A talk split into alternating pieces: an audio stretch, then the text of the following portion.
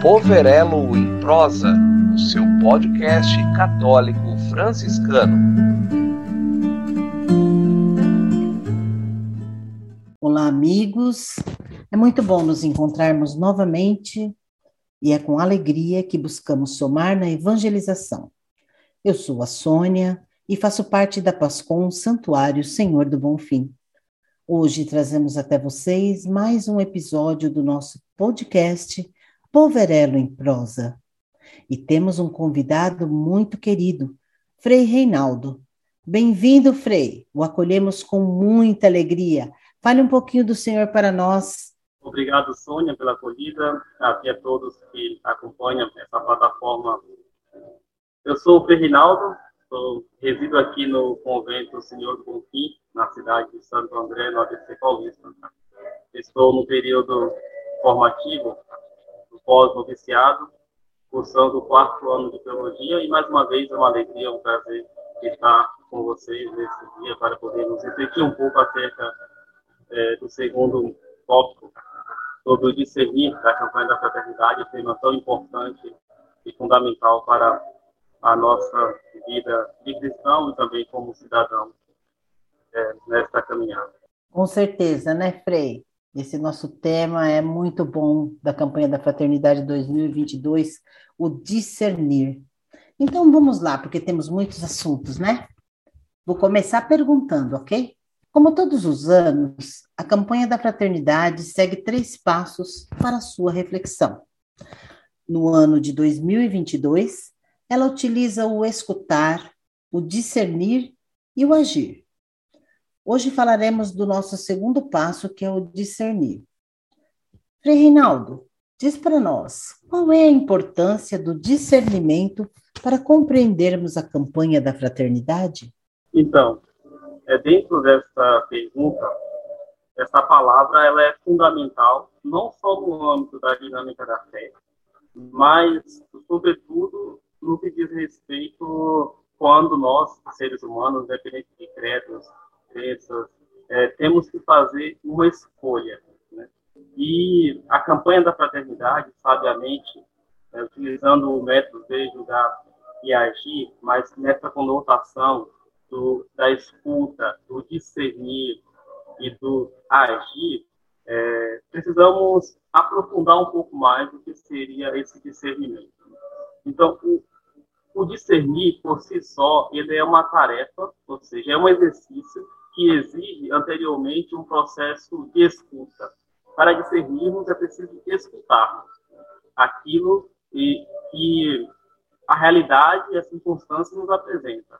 Ou seja, é preciso olhar e, ao mesmo tempo, perceber as nuances e os sinais dos tempos, para podermos tomar uma decisão ou uma posição diante da realidade na qual nós nos encontramos, que é essa reflexão acerca é, da educação.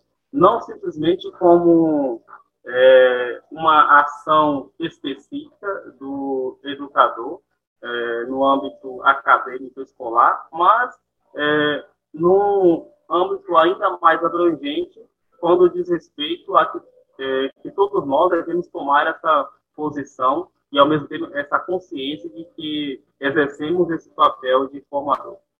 Para tanto, é, esse discernir exige esse processo da escuta, que é uma ação, e que dessa ação vai gerar uma prática. Só que para que chegamos a essa prática, é preciso buscarmos esse processo de, discernir e, ao mesmo tempo, de ser iluminado né, pelos critérios que de fato nos conduz a um verdadeiro discernimento. Aí vem a pergunta: qual que é o elemento central na vida do cristão, né, é, que possibilita o que é um critério fundante para o discernimento? Dentro da tradição cristã é a fé. Aí nós temos que fazer um outro parêntese e nos perguntarmos: mas o que nós compreendemos enquanto fé? se ainda estivermos no âmbito de uma fé como algo intimista, da minha manifestação para com o transcendente, de modo muito restrito e específico da minha relação eu e Deus, ainda precisamos crescer e amadurecer essa compreensão. Porque a fé no fundo, no fundo, é olhar a realidade que nos cerca com o olhar de Cristo e procurar agir como Ele. É assim que nós vamos compreender essa dinâmica da fé. Logo, com, esse, com essa postura, com essa maneira de ser, é, damos um passo mais largo para podermos compreender o discernimento como uma prática é, da escuta.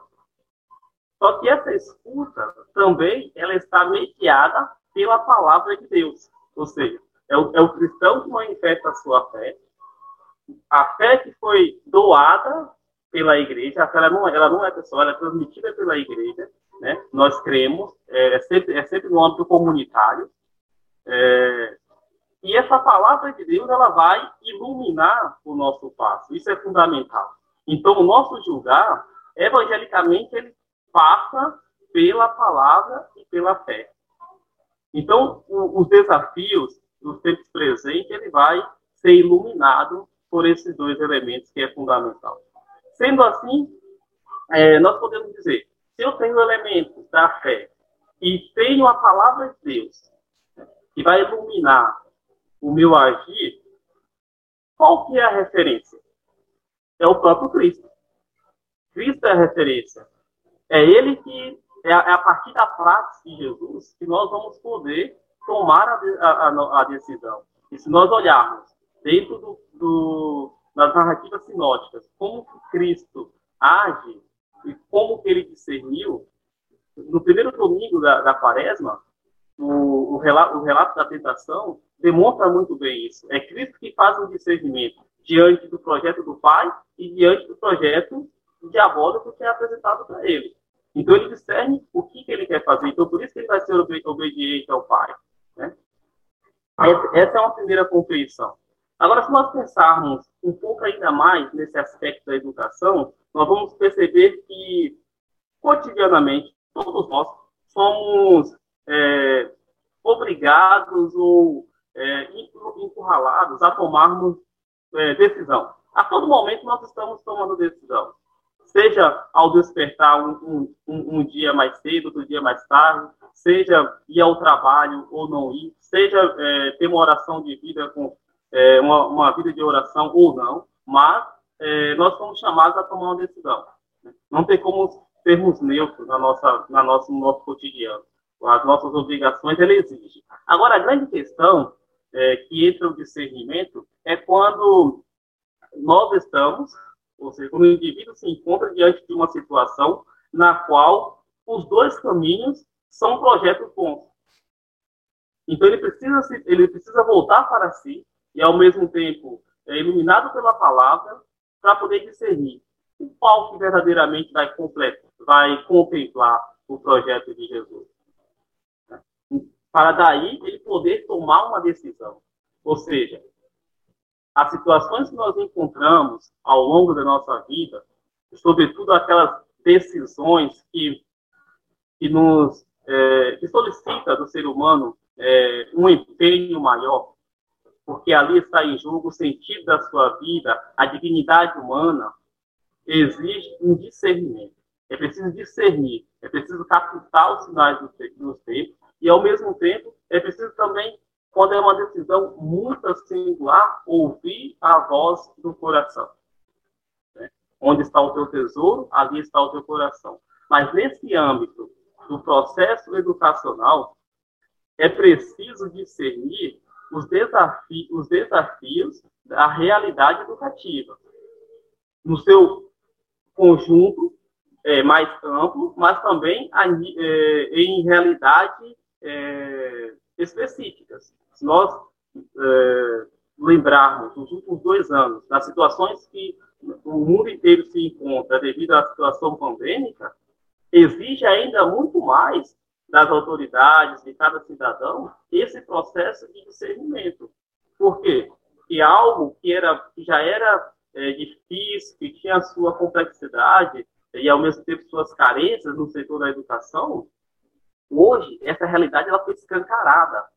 E, e nós, que professamos uma fé, como que nós eh, vamos discernir para que essas lacunas sejam é, fechadas com propostas educacionais que favoreça de modo especial e singular aqueles que necessitam deste processo educativo, ou seja, os pobres, aqueles que estão à margem, nas periferias existenciais e geográficas, como diz o Papa Francisco. Né? E, por fim, o cristianismo, queira ou não, ele é um modo de viver, ele é um projeto. É viver em Cristo. Logo, isso exige uma ação, um compromisso.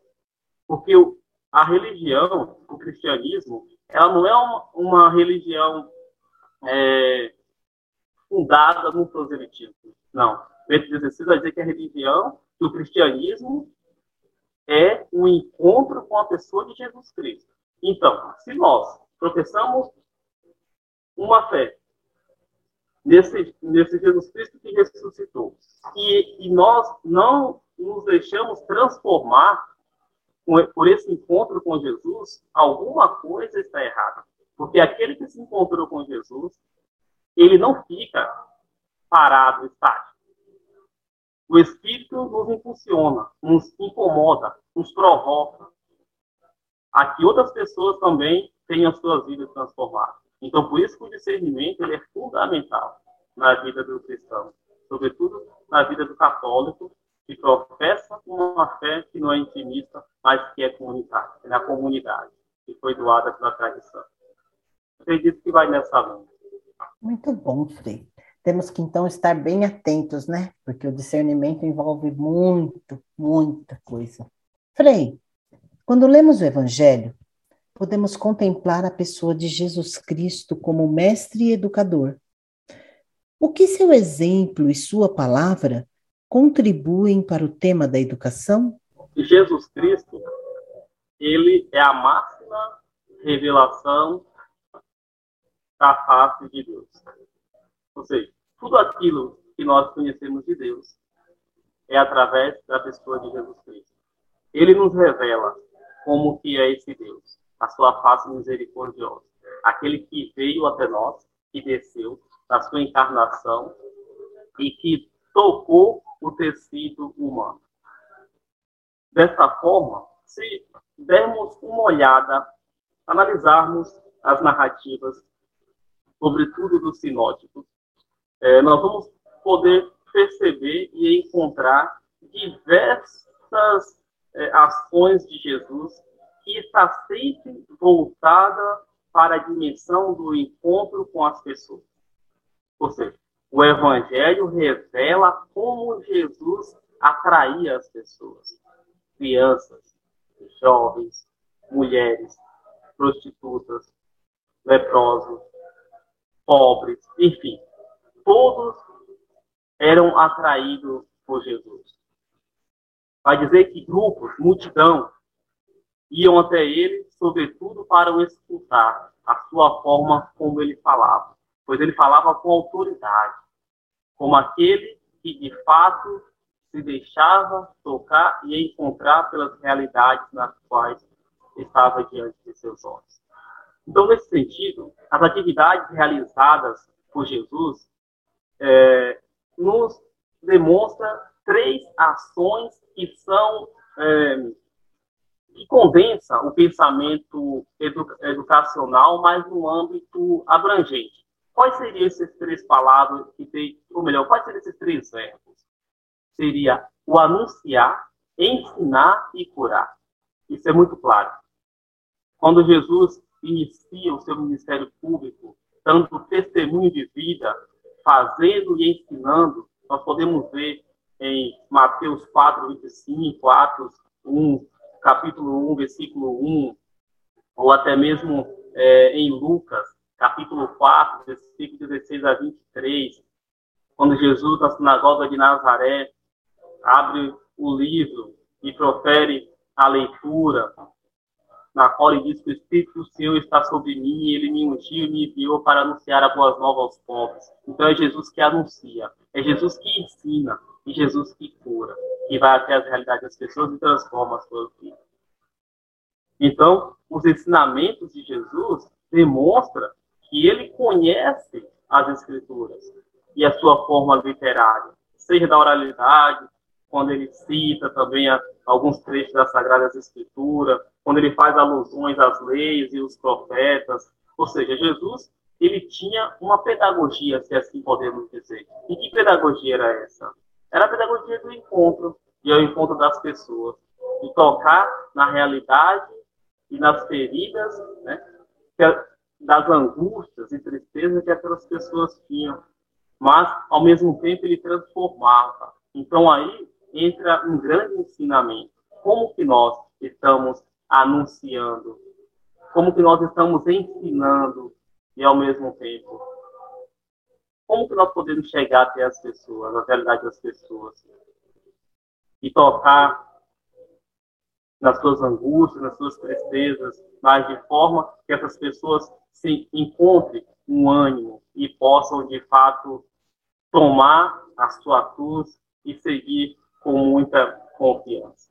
Então, se, aprofundando um pouco mais, se nós olharmos nas narrativas é, evangélicas, nós temos uma prática, uma maneira, podemos assim dizer, de Jesus ensinar que diz respeito às parábolas. Nas, nas narrativas, Jesus sempre usa parábolas, um meio mais é, facilitador para que as pessoas pudessem entender aos discípulos ele falava um pouco mais de elaboração, de construção, mas a multidão ele sempre utilizava de parábolas para que as pessoas pudessem ensinar. Mas Jesus também usa metáforas, comparações, provérbios, contrastes, enigmas, alguns paradoxos. São alguns, são algumas, alguns elementos, podemos assim dizer, que nós encontramos nas Sagradas Escrituras que demonstra como que nós podemos beber da Sagrada Escritura e, a, e tirar dali elementos fundamentais para a nossa prática de fé. Como que nós estamos anunciando? Como que nós estamos ensinando? Estamos a nossa vida, ela tem uma relação daquilo que eu verbalizo, daquilo que nós ensinamos, com a nossa prática, você que é mãe, você que é pai, você que é educador, aquilo que você ensina está em consonância com aquilo que você vive?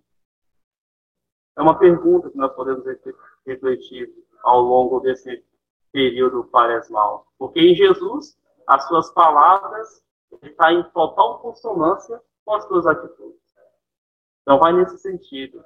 Se Jesus conhece as Escrituras, se ele é a face reveladora do Pai, logo ele age como aquele que veio para trazer vida e vida em abundância.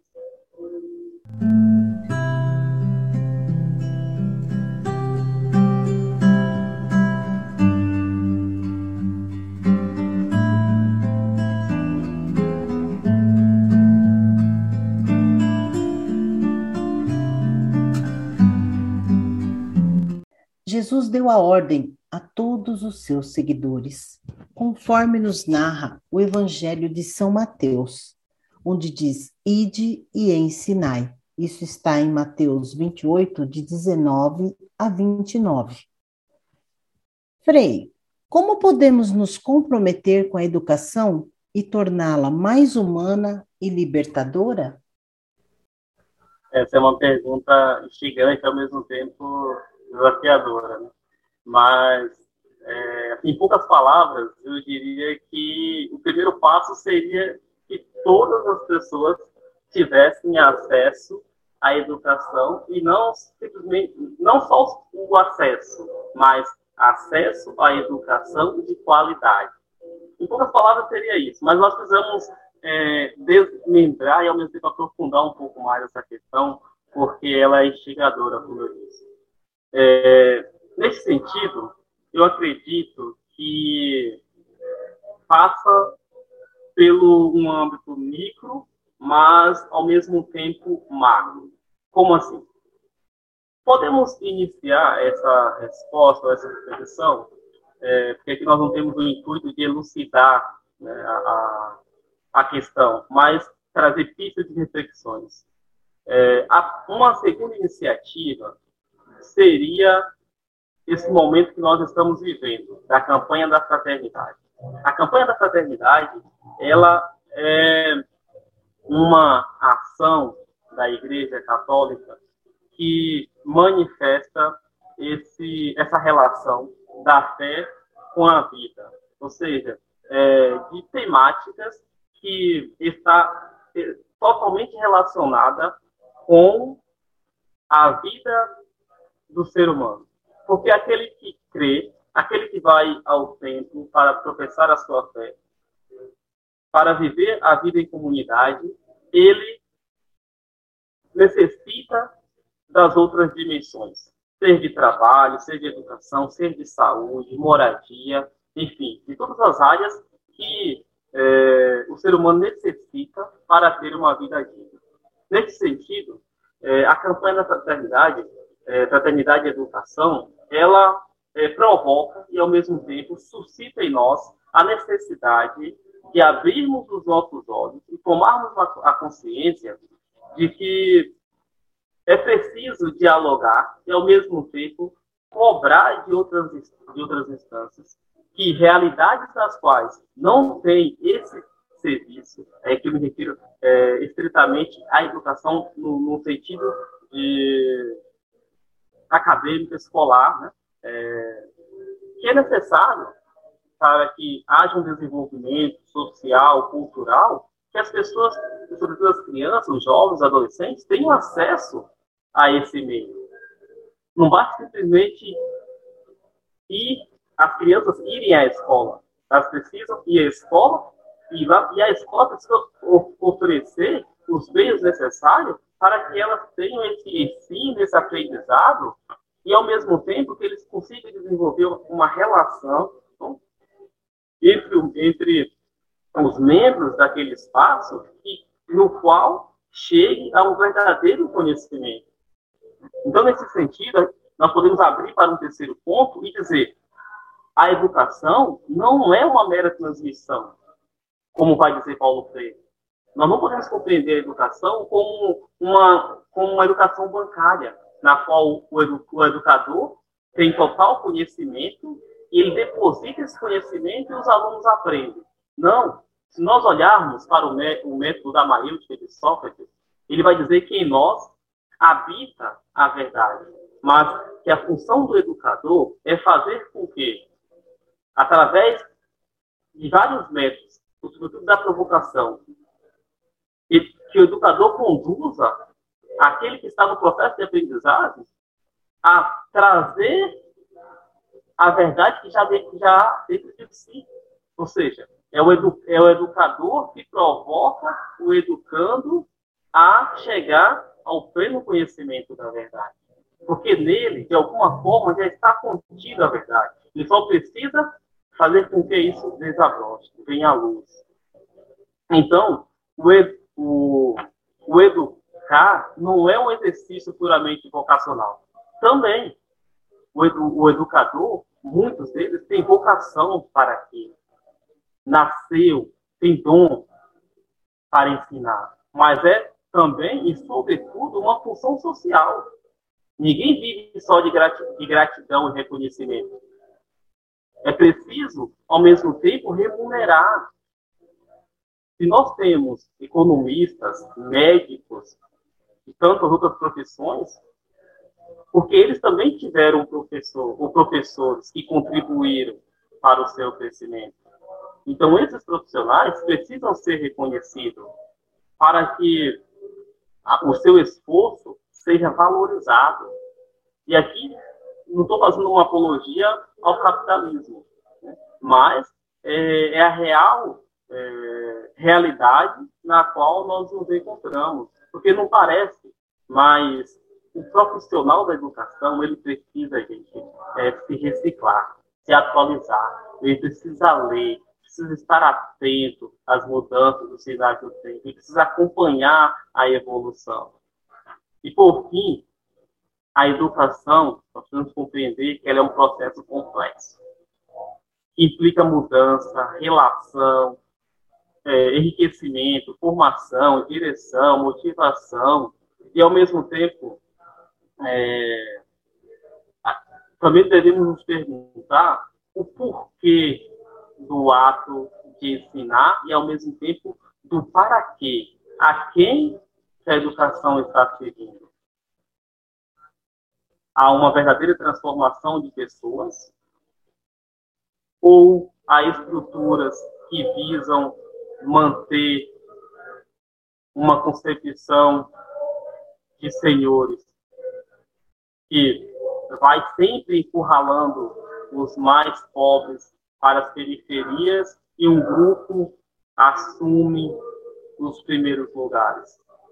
Então, é, é um processo, eu diria, complexo, mas que exige, primeiramente, essa tomada de consciência, de saber que você pode se comprometer e que você pode tornar a educação mais humana, na medida em que tomamos consciência daquilo que está ao nosso alcance. Então, por isso, abrir os horizontes para essa dimensão e, ao mesmo tempo, saber que todos nós, todos nós, de uma forma ou de outra, somos educadores. Você que é mãe, você que é pai, sobretudo, tem essa função primordial. E é na relação, como refletimos na primeira pergunta, é nesse encontro, é nesse olhar, é nesse tocar que nós vamos construindo e ao mesmo tempo transformando a realidade das pessoas.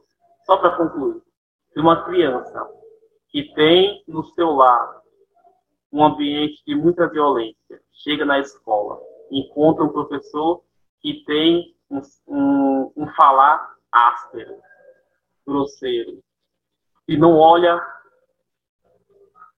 para, o, para, aquela, para, para aquela realidade.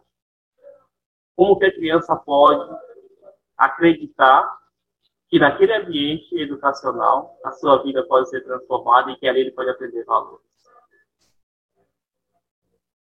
Mas na medida em que nós somos capazes de tocar a vida das pessoas,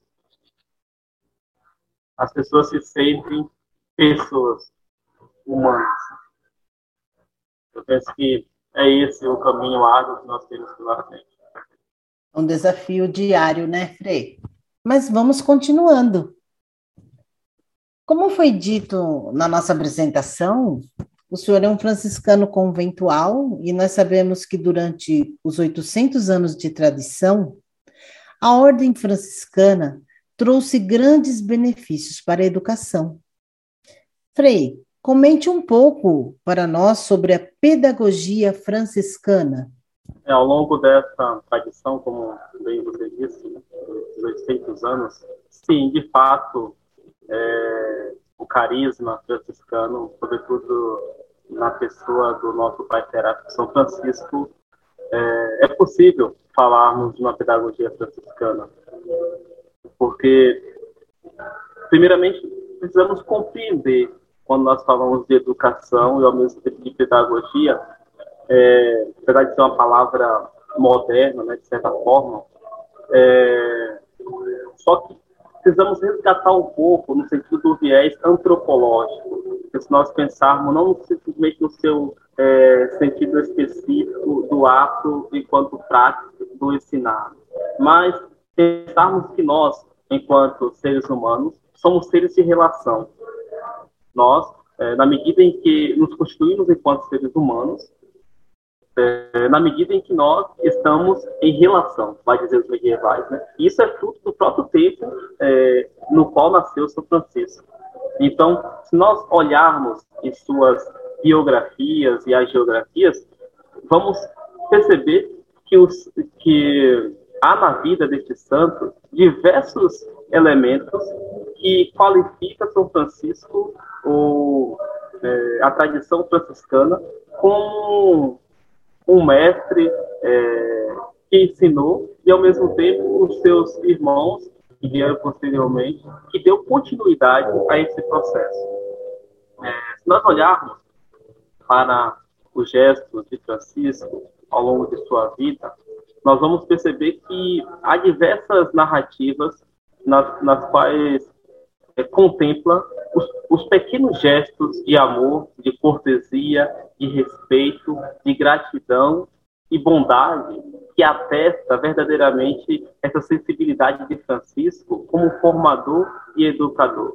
E, e nesse aspecto entra, assim, o viés da pedagogia. Como nós, quando refletimos nas perguntas anteriores sobre a questão é, do modo como Jesus anunciava, como Jesus ensinava, é, é, estar em relação com as pessoas e, ao mesmo tempo, é, procurar transmitir valores, e mais do que é, transmitir no sentido verbal, é interessante nós percebermos que há uma relação da, é, da pessoa de Francisco com Jesus Cristo, porque Francisco, como é, perfeito seguidor de Jesus, em seu proceder, também há uma consonância do seu ato com a sua fala. Vai dizer a, a geografia que Francisco estava muito preocupado com o dar o testemunho antes de ensinar. Ou seja, era aquele que gostaria que as pessoas tivessem as suas vidas transformadas mediante o seu testemunho e não simplesmente pelo ato de falar. E se nós recordarmos, o próprio Santo Antônio vai dizer: que cessem as palavras e falem as obras. Isto é, é preciso testemunhar a vivência desse amor, do respeito mútuo, da bondade, de todo o bem, e praticar essa gratidão.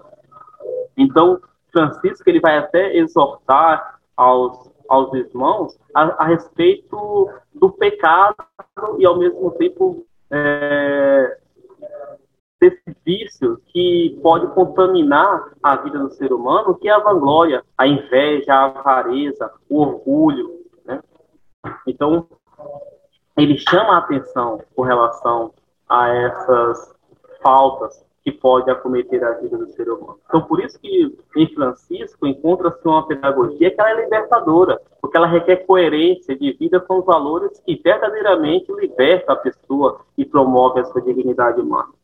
Então, por fim, é, percebe-se que essa tradição franciscana, com tantos outros irmãos, poderíamos citar aqui em Santo Antônio, é, São Boaventura, Guilherme de Oca, entre outros, que beberam dessa fonte e que puderam é, contribuir para que o pensamento franciscano nas universidades fosse é, levado ao mundo inteiro. E por que não recordarmos é, da, da relação de Francisco com o estudo? Francisco nunca, nunca foi avesso ao estudo.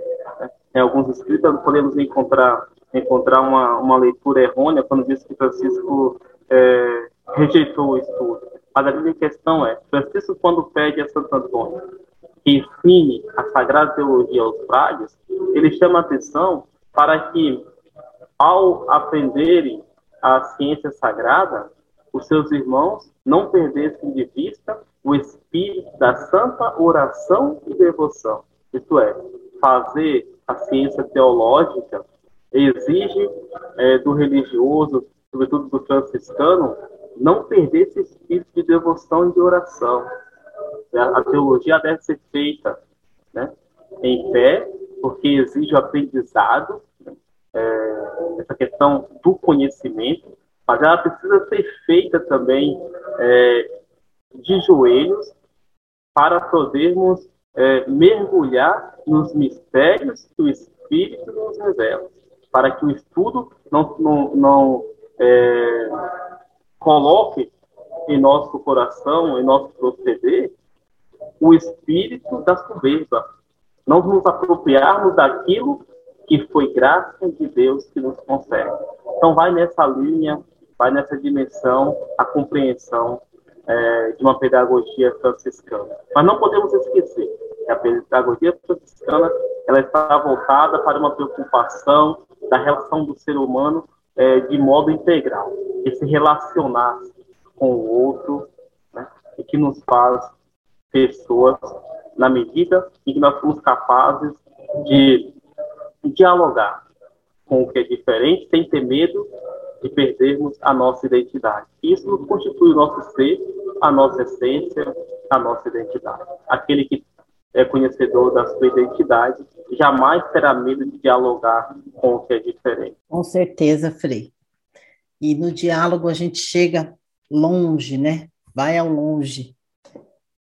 E eu vou contar para você que, infelizmente, estamos no final do nosso podcast. E eu quero te pedir, você pode deixar para nós uma mensagem final a partir dessa nossa reflexão? O que você pode deixar para os nossos ouvintes refletirem? Neste segundo passo né, da campanha, quando nós refletimos a questão do discernimento, como eu disse no início dessa fala, é, é um exercício para nós cristãos, ele é sempre necessário. Nós precisamos discernir a qual projeto verdadeiramente nós queremos servir e em qual projeto queremos empenhar as nossas forças. E fazemos uma opção. Jesus, como eu disse anteriormente, fez uma opção em ser obediente ao projeto do Pai. Se nós, se nós acreditamos de fato que a educação ela pode transformar a realidade, a vida das pessoas, aqui eu não me refiro simplesmente à educação como o ensino é, escolar ou acadêmico. Me refiro à educação no âmbito abrangente. Mas eh, nós precisamos é, acreditar de fato nisso. E nós sabemos que nós estamos acreditando na medida que, gente, que você pergunta para si mesmo: quanto eu estou dando para que de fato isso seja algo real? Como que nós podemos mensurar isso? É simples. Você que é mãe, você que é pai, você acompanha o processo educacional dos seus filhos?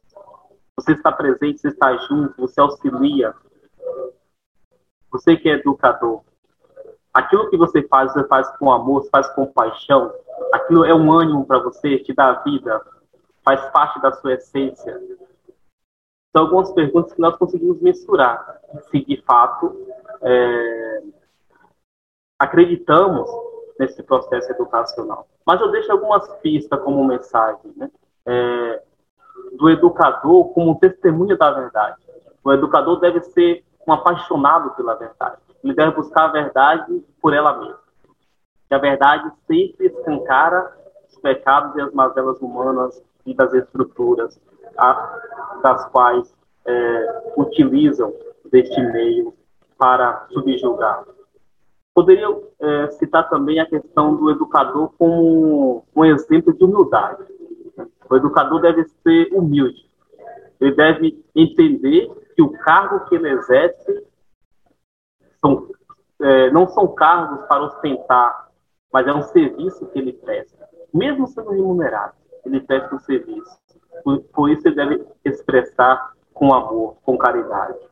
E também recordo que o educador é, ele, ele exerce um ofício que, de certa forma, ele é chamado a proporcionar que as pessoas sejam pessoas melhores a partir daquele encontro que é realizado dentro da sala de aula, num, num determinado é, local, seja num teatro, seja num, num ponto de ônibus, numa conversa com um amigo, com uma amiga, mas que esse encontro seja transformador. Assim como Jesus, quando se encontrava com as pessoas, as pessoas saíam transformadas. Então, o educador é aquele que pratica com amor aquilo que ele faz. Essa capacidade de amar e, ao mesmo tempo, de tocar as pessoas. Eu gosto muito de poesia. Cora Carolina tem um poema que é belíssimo, ela diz que é preciso tocar o coração das pessoas. E nada adianta vivermos 100 anos nessa vida se nós não tocarmos no coração das pessoas. Então, o educador é aquele que toca no ser humano, que toca em nossos corações e é possível, mediante a busca pelo conhecimento e, ao mesmo tempo, essa tomada de consciência de que a vida ela pode ser transformada a partir do momento que nós nos deixamos encontrar pelo Senhor e que nós podemos também transformar outras vidas. Então, o amor, ele permite que o educador guie com prudência e corrija também sem ira, sem rudeza, sem ferir. E, por fim, eu gostaria de citar e, ao mesmo tempo, indicar duas obras que eu acho belíssimas, que contribuem para o amadurecimento dessa dimensão da educação e que pode é, abrir os nossos horizontes. Né? É a obra do Edgar Morin, A Cabeça Bem Feita, Repensar, e re, repensar a reforma, reformar o pensamento. E a segunda obra é A Arte de Formar, de, de um grande teólogo, João Batista Libânio. Essa segunda obra aqui ela é fundamental, a arte de formar. Formar é uma arte, não é simplesmente pegarmos uma massa, colocarmos numa forma e vamos ter o resultado. Não, é um processo no qual passa pelo filtro pessoal. Nesse sentido, a educação ela é sempre transformadora, na medida em que o, o educando e o educador estão na mesma busca. Agradeço a oportunidade, espero que essas singelas palavras possam contribuir para este período no qual nós estamos vivendo de busca e de retorno ao Senhor, que Ele nos dê a paz. Amém, Frei. Quero agradecer a sua disponibilidade, o seu carinho para conosco, viu? E para com o nosso público. É, com certeza teremos mais momentos e gostaríamos de poder contar com o senhor. E quero também agradecer agora ao nosso público em geral, Quero pedir a vocês que compartilhem, divulguem nos seus grupos, em suas redes sociais, ajudando assim a multiplicarmos a evangelização pelos meios de comunicação. Não esquecendo também a dica que o Frei Reinaldo deixou, muito boa. Ok? Paz e bem, e até o próximo episódio de Polverelo em Prosa.